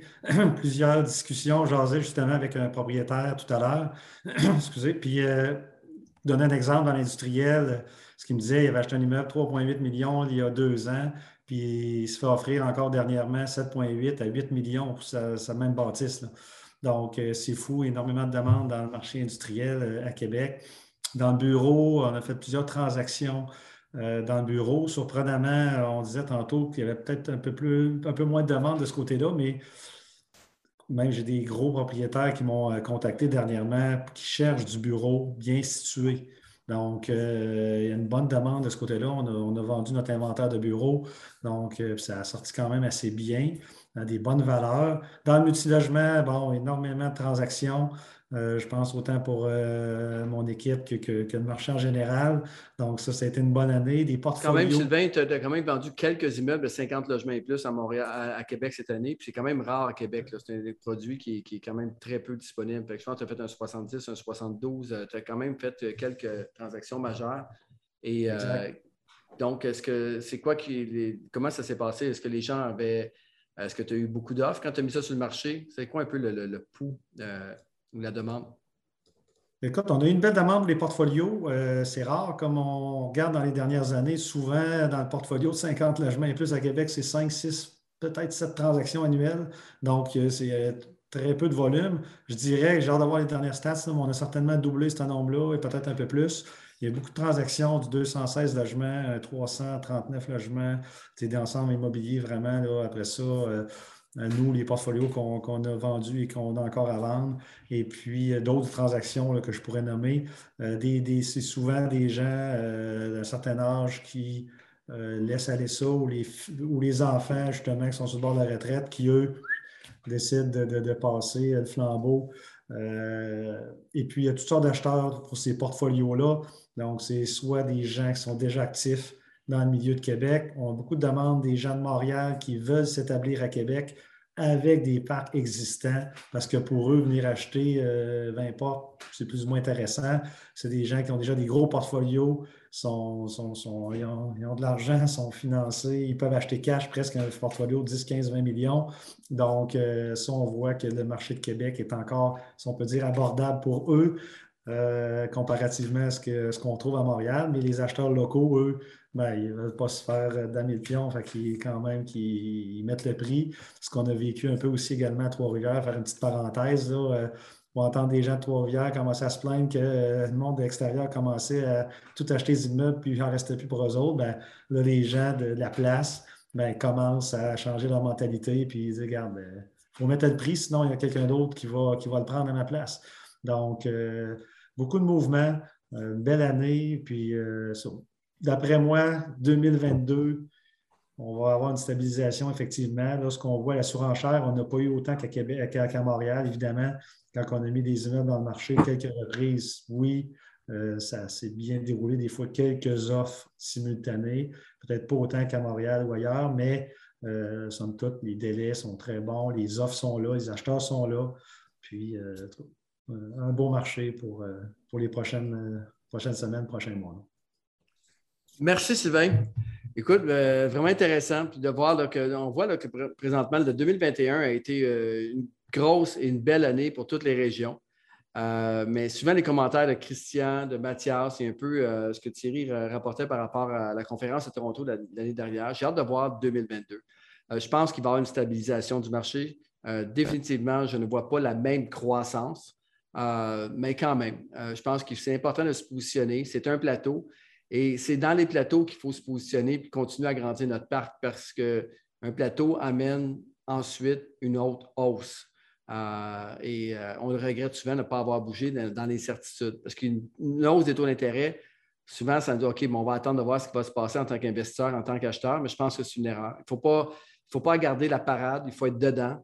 Euh, puis je pense que toujours encore là, le, meilleur moment pour acheter, ça va être maintenant, peu importe à quel mois qu'on va être en 2021 en 2022. Euh, je vois quelques investisseurs. David Michaud, David, je te mets sur le spot live, euh, si tu me permets. Euh, David, comment s'est passée ton année en tant qu'investisseur?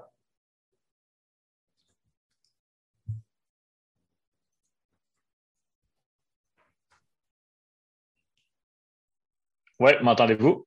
Très bien. Yes, OK. Ouais, euh, mon année en tant qu'investisseur, ça s'est super bien passé. Ben, super bien passé pour moi, pour ma part, vu que je suis encore à temps partiel là-dedans.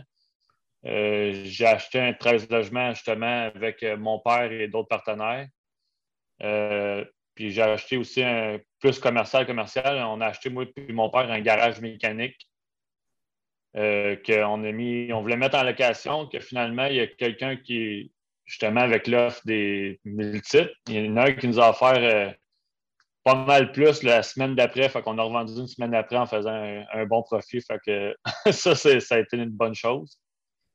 Et puis euh, le 13 logements, aussi, j'avais une question par rapport à ça que je voudrais poser tantôt, mais le 13 logements qu'on a acheté, ça a été 2 250 000. Puis il a fallu mettre 1 140 000, je pense, de mise de fonds vu que les, revenus étaient vraiment bas, mais on a un potentiel de fou à faire avec ce meuble-là.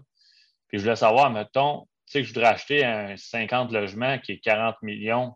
Eh bien, mettons une bâtisse de 40 millions, tu sais, le 20 millions, je, je sais bien qu'il y a du love money, mais il y a, ben non, y a-tu quelque chose, les, ben non, y a-tu une banque, peu importe, qui, qui finance plus que pas assez, je ne sais pas. J'ai une question là-dessus. L'interrogation que tu as, David, elle est excellente. C'est que le souci qu'on a quand on achète des immeubles avec un fort potentiel, c'est parce que le propriétaire précédent n'a pas bien opéré l'immeuble. Il y a une raison pourquoi il y a du jus dedans, qu'il y a du potentiel. Euh, c'est parce qu'il n'a pas bien été opéré. à partir du moment qu'un propriétaire n'opère pas bien son immeuble, lorsqu'on arrive, que lorsque lui arrive en refinancement ou lorsqu'on arrive dans une situation de transaction immobilière, ben, l'acheteur paye le bon prix au marché. Ben, en fait, oui, c'est ça, paye le bon prix, paye le bon prix par rapport à le potentiel de l'optimisation qu'il y a, mais paye le prix par rapport à la structure de financement. Et, c'est là, que là que ça accroche. Fait que, tu sais, quand tu me dis que tu as un, million de 2 millions, un immeuble de 2 millions 2, puis tu mets un million de mise de fonds, 50 il y a une raison à ça. C'est que la personne qui l'avait avant toi n'avait pas bien fait le travail, ce qui fait que euh, c'est le travail. Fait que souvent, les gens ils veulent avoir euh, un financement à 85% mais avec un potentiel énorme, mais ça n'arrive pas. C'est très, très rare que ça arrive. À partir du moment que tu finances un immeuble à 85% c'est parce que l'immeuble était bien opéré avant que tu l'achètes.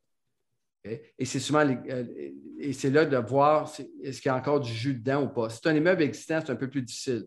Dans l'immeuble neuf, dans les constructions récentes, tu vas trouver euh, des financements qui sont plus près de la valeur économique, euh, mais avec un fort potentiel parce que les loyers continuent à augmenter. c'est là un peu le, souci que tu vas rencontrer. donc, ça va dépendre du potentiel, que ce soit un immeuble de 40 millions ou que ce soit un immeuble de 2 millions. Oui. OK, je comprends. Euh, j'ai vu William, William Rassico. Comment ça a été de ton côté cette année, William? Oui, allô? yes, ça va bien? Très bien. Je te mets sur le spot aussi. Ce pas prévu, mais euh, si tu peux partager. Euh, pas de problème. ça a bien été. Dans le fond, nous, dans la dernière année et demie, on a tombé à temps plein. Donc, on a décidé d'ouvrir la machine. Puis, dans le fond, ce qui nous a vraiment aidé, c'est les valeurs ont vraiment suivi à cause de tout le monde qui vendait. ça a vraiment donné des comparables. Donc, euh, des immeubles qu'on avait de la misère des fois euh, à aller chercher la valeur qu'on voulait, bien là, ça nous a vraiment aidé. Puis, euh, on payait un immeuble, on avait acheté un 11 logements. on l'avait payé limite cher, correct, un bon prix, mais limite cher. Puis, on avait réussi à avoir une balance de prix de vente. Puis, juste à cause des évaluations plus une bonne optimisation à un an, ben, dans le fond, on a doublé la valeur euh, en dedans de 12 mois. Donc, euh, ça nous a permis de continuer, puis de, continuer à acheter. Puis on a acheté 2-8 euh, à Blainville, que je pense que tout le monde a vu passer. puis c'est ça, dans le fond, vite fait dans cette transaction-là, ben, on a acheté le premier au plein prix. Le deuxième aussi au plein prix, mais on avait dealé avec le vendeur comme quoi qu'on achèterait 12 mois plus tard. Donc, ce que ça l'a fait, c'est que le premier, oui, on l'a payé. Les gens pouvaient, pouvaient dire qu'on avait payé un peu cher. On n'a pas négocié le vendeur sauf euh, le temps, en fait. Les choses, les taux d'intérêt étaient rendus bas, les évaluations étaient hautes. Donc, quand on a racheté le deuxième 8 logements à Blainville, ben, on a eu besoin de mettre 100 000 de moins que le premier. Euh, pas vraiment, dans le fond, il n'y a pas vraiment de justification à ça. Donc, euh, c'était vraiment l'évaluation qui était plus basse. Donc, on était vraiment content. Puis le reste, sinon, on a acheté des terrains, puis on a bâti des duplex. Puis juste un petit point par rapport à ça, l'évaluation a tellement suivi qu'on a aussi absorbé les coûts des matériaux qui avaient augmenté. Donc, euh, ça, ça a été vraiment bon. On a acheté cinq, on a bâti cinq duplex. Fait que ça donnait pas mal mon année. Ça a été une bonne année. Félicitations, William. un gros merci. Année, en effet. Good. Euh, est-ce que quelqu'un d'autre pourrait partager? Je n'ai pas nécessairement l'écran à tout le monde, je ne vais pas passer et le nommer, mais est-ce qu'il y a quelqu'un d'autre qui voudrait partager un peu ou a des questions pour l'équipe? Et peut-être des questions pour 2022, si on peut y répondre, voir ce qu'on s'en va. Euh, peut-être que ce serait intéressant de voir ça. je vous invite en bas à droite, vous avez le bouton réaction. Cliquez sur lever la main et euh, je vais vous céder la parole. Donc, encore une fois, euh, peut-être est-ce qu'il y a quelqu'un qui aurait des questions ou peut-être ajouter sur. peut-être je vois Yann, Yann Chartrand ne peux pas te manquer. Donc, Yann, tu peux donner un petit peu ton année. Yann, quand même, je pense que fait, je ne sais pas combien de transactions cette année. Puis, qu'est-ce qui fait, Yann, mettons, tu regardes, je pense que c'est 13 transactions que tu as fait dans la dernière année, dans les derniers 12 mois. Puis, comment que, comment que tu vois l'année 2022? Yann, tu peux juste ouvrir ton micro, ça serait apprécié. On a 14 de fête présentement. On est en train de finir la 15e avec Samuel Lapointe, un 16 logements à Verdun. On va essayer de la finir avant la fin de l'année. Euh, c'est une année exceptionnelle. Euh, réseautage, tous les contacts qui, euh, nous ont aidés. J'ai eu, on a acheté avec PMML, on a financé avec PMML. On été chanceux parce que les gens nous font confiance. Puis, moi, je donne un petit truc aux gens. Là. Qu'est-ce qui a fait en gros la différence? C'est vraiment notre rapidité d'exécution. On est rapide, on travaille bien, ben, selon les dires des courtiers ou des, gens avec qui on travaille. Euh, les institutions, ils nous connaissent, fait que nos délais sont, vraiment euh, réduits. Fait que c'est ce qui a fait notre succès cette année. Là. Puis vraiment de, connaître les gens, puis que les gens aient confiance en vous autres. Donc, ça, le côté relationnel t'a beaucoup aidé, euh, Yann. On sait que c'est une de tes forces. Je pense que quelqu'un qui est hyper apprécié dans la communauté d'investisseurs. Mais de là, ça t'aide même sur le terrain parce que le fait d'avoir des bonnes relations permet justement de pouvoir je pense, conclure quelques transactions qui ont été écopées cette année par le temps parce que les délais étaient super longs.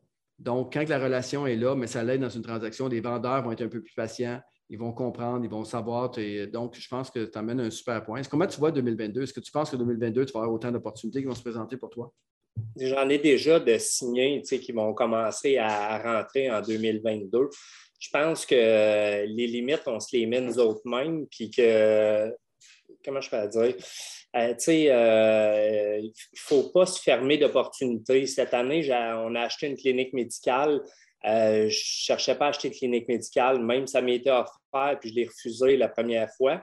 Puis finalement, je me suis dit, ben, pourquoi pas, là, je, vais, je vais relever un autre défi, ça, ça va être différent. Puis, euh, tu vois, on, avait une équipe exceptionnelle. C'est Christian qui nous a beaucoup aidé, là, Christian Pomerleau. On a acheté une clinique médicale de 10 millions à Blainville. Puis, on, du jour 1 au closing, ça a pris quatre mois. Puis, le courtier, il dit écoute, euh, même dans le multi, tu achètes un 6, ça te prend ça, te prend ça quatre mois. Là.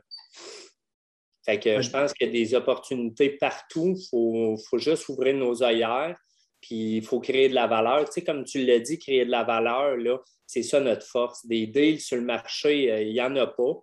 Euh, le deal, c'est toi en soi. C'est ton équipe, c'est les gens qui travaillent avec toi. Merci, c'est vraiment un beau témoignage. Puis je, je crois sincèrement que une, des, forces que tu, as appliquées, c'est l'adaptation. Je pense que c'est important de s'adapter au marché. Euh, souvent, les gens fermaient les yeux sur le commercial. Euh, puis je me rappelle, même PMML, jusqu'à là, deux ans, on ne faisait pas le commercial, le bureau, l'industriel. Puis pour nous, on était dans nos, on avait nos œillères dans le multilogement, puis on voyait juste ça. Puis l'industriel commercial, c'était un peu la bébite au loin. Euh, mais on ne la voyait pas. Puis à partir du moment qu'on a commencé à travailler ce marché-là, on s'est rendu compte que, premièrement, ce n'est pas plus complexe, sinon des fois moins complexe que le, que le, multilogement, mais on a vu une mer d'opportunités parce que dans le commercial, dans l'industriel, dans le bureau, tu as énormément de repositionnement d'immeubles. Et, c'est de voir euh, qu'avec les, avec tous les courtiers PMML qui ont, ouvert ce marché-là avec nous, mais ça nous permet vraiment de, voir justement, il y a du repositionnement impressionnant qui se passe. Et, je pense que c'est quelque chose qu'on a parlé d'optimisation, mais je pense que le prochain mot à la mode dans les prochaines années, ça va être le repositionnement. Et pour ceux qui, ont, se sont adaptés et d'ouvrir les yeux sur un nouveau marché qui est commercial, industriel, je pense qu'ils vont en profiter définitivement. Donc, euh, merci Yann, merci de, ce témoignage-là. Euh, j'ai vu Régina. Régina, euh, courtier euh, spécialisé en prêt privé avec PMML. Régina, comment, comment a été ton année, toi? Comment, comment, comment s'est passé le prêt privé? Bien, salut tout le monde. Dans le fond, ça me fait absolument plaisir d'en parler parce que je pense que contrairement un peu au financement bancaire et assuré, le prêt privé a connu une tournure toute différente puisque on parle tout le temps de l'offre et la demande. Bien, la demande, elle a explosé euh, selon plusieurs facteurs, euh, les délais, euh, donc les, enjeux, les évaluations qu'on a eu tant, le notariat. Donc, en passant par le prêt privé, on a su acquérir des immeubles rapidement pour donner le temps pour le refinancement, souvent avec mes collègues et tout. Donc, la vis s'est serrée des prêteurs sur deux points. Donc, il y a eu de plus en plus de prêteurs. Pourquoi? Parce que le coût d'emprunt, donc pour les prêteurs que des investisseurs qui ont vendu des immeubles ou qui ont su refinancer leurs immeubles, donc sortir de l'argent, ont su placer l'argent à travers le prêt privé. Donc, à ce niveau-là, plusieurs prêteurs et des groupes de prêteurs, des fonds d'investissement ont pu euh, se, se former encore plus grand, ce qui a amené beaucoup d'emprunteurs à aller emprunter euh, de, ces prêteurs-là. Ou ce que c'était vraiment intéressant, c'est qu'on a pu faire euh, de la compétition entre les prêteurs. Donc, quand on présente une offre euh, de financement, ben, on est capable de mettre en compétition plusieurs prêteurs, ce qui est intéressant pour l'emprunteur pour aller chercher des termes et des taux beaucoup plus compétitifs que ce qu'on est entendu il y a un certain moment c'était quasiment euh, d'office qu'un 13 plus 3, donc un 13, 13 annuel jusqu'à 15% annuel, plus 2 à 4% de frais de dossier. C'était rendu normal.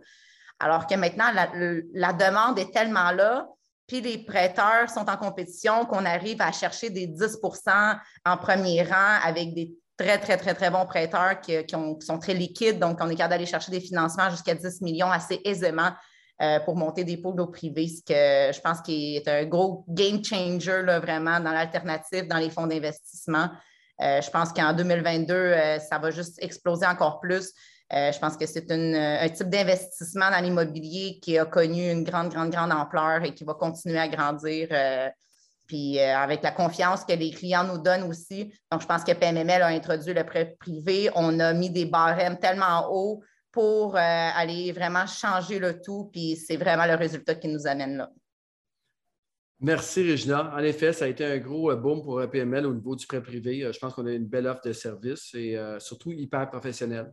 vraiment, on a vu autant les emprunteurs que les, prêteurs. On a eu des très, très belles transactions.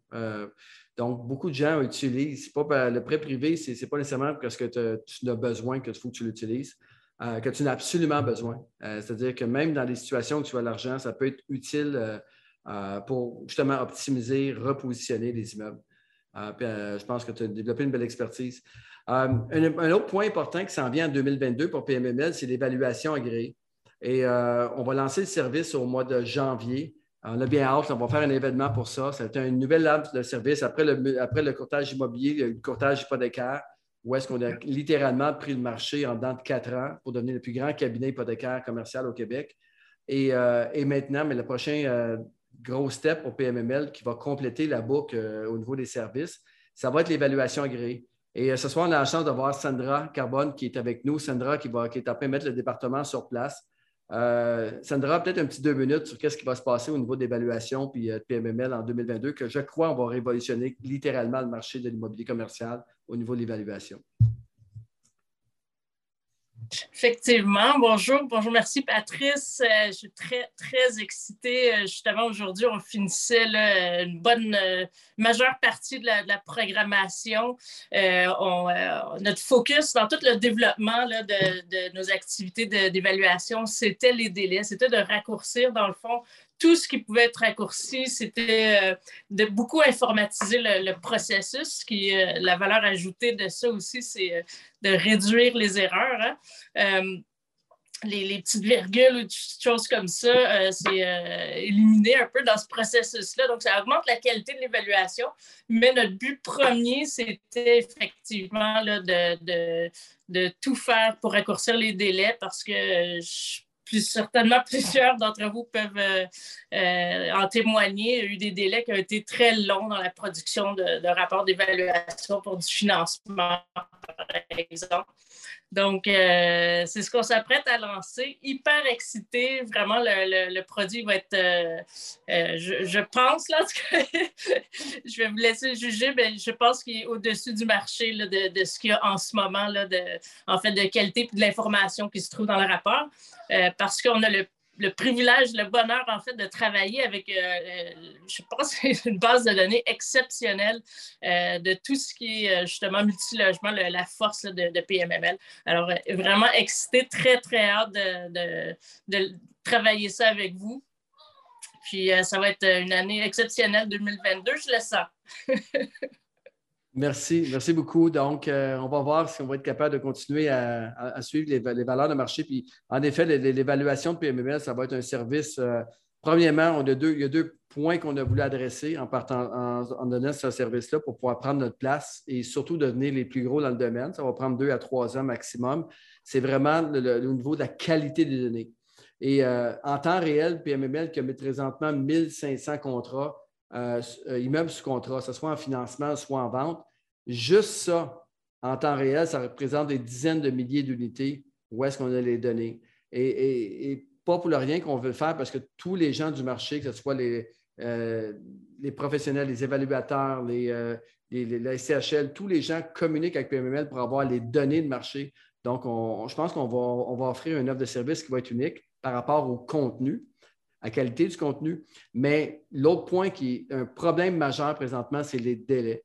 Et à cause justement de la, force technologique de PMML et toute euh, euh, l'équipe de, TI qu'on a, bien, on va être capable d'emmener une offre de service où est-ce que euh, on, travaille en amont tous les ventes à cause de l'immobilier, de l'hypothécaire, ce qui fait que l'évaluateur agréé va être capable de produire ses rapports beaucoup plus rapidement.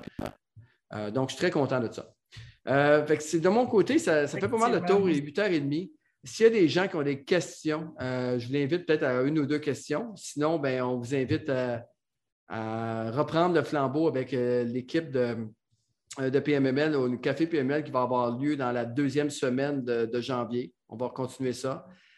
bien sûr, de, suivre un peu les, dans les prochaines semaines, de bien, de bien vous amuser, de bien se protéger, de bien vous amuser et puis de profiter du temps des fêtes.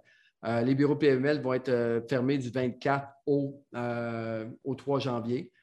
donc, on va se reparler par la suite. Sinon, bien sûr, pour les dossiers en cours, n'inquiétez-vous pas, chers clients, ceux qui sont en cours présentement, on va continuer à, les piloter. mais sinon, je pense que c'est pas mal, ça fait pas mal le tout pour ce soir. Fait que merci de votre présence. Et encore une fois, je vous invite fortement, fortement à, commencer à vous positionner pour l'année 2022. Euh, donc, euh, on va emmener une belle offre de service. Une petite question aussi dans le chat présentement de la part de iPhone. Donc, euh, est-ce que vos évaluateurs travailleront que pour vos listings? Absolument pas. On, croit encore une fois, comme dans le courtage hypothécaire, hein, c'est souvent les gens posent la question est-ce que vous financez seulement vos listings? Présentement, l'équipe hypothécaire, 95% de leur volume n'a rien à voir avec les transactions et les immeubles en vente de PMML. 95% Donc, ce n'est pas, lié. Oui, dans un temps, ils vont en avoir qui vont faire euh, la double, ils vont faire le financement et la, vente. Mais encore là, encore une fois, pour l'équipe euh, évaluation agréée, on prévoit que la majorité de la business de PMML dans les prochaines années n'aura rien à voir avec la transaction immobilière ou les transactions hypothécaires. Euh, on, parle aujourd'hui, on a parlé juste d'un évaluateur qui, veut joindre les rangs de PMML en 2022. Juste l'évaluation au monde municipal est un grand marché. Présentement, les, villes attendent, pour des rapports d'évaluation en deux et trois mois sur les terrains qu'ils veulent mettre disponibles pour justement développer des nouveaux sondages. Deux à trois mois. Euh, il y a un gros marché là-dessus, fait que ça va être vraiment être euh, complètement séparé des deux autres, euh, des autres, autres services. Donc, sinon, ben, je vous souhaite une belle soirée, belle, beau temps des fêtes.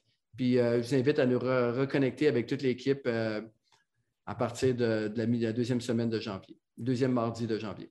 Merci à tous. Je te donne ton chandail demain, euh, Patrice. OK. En passant, Yann, euh, demain soir, j'avais fait une gageure avec Yvan Cournoyer. Et euh, demain soir, là, ceux qui vont à la soirée du Club d'investisseurs immobiliers en présentiel demain, je vais porter le chandail du CIQ parce que le PMML s'est fait battre en tir de barrage, mais on va le dire, tir de barrage. quasiment, on a quasiment gagné mais je vais respecter ma gageure et je vais porter la chandail du CIQ demain soir. Fait que Yann, merci si tu peux l'emmener. Merci à toute la gang. Merci à tout le monde. Euh, ceux qui veulent rester pour deux, trois minutes, vous ouvrez vos micros. Vous pouvez chatter un petit peu, mais la session est officiellement terminée. Merci à tous.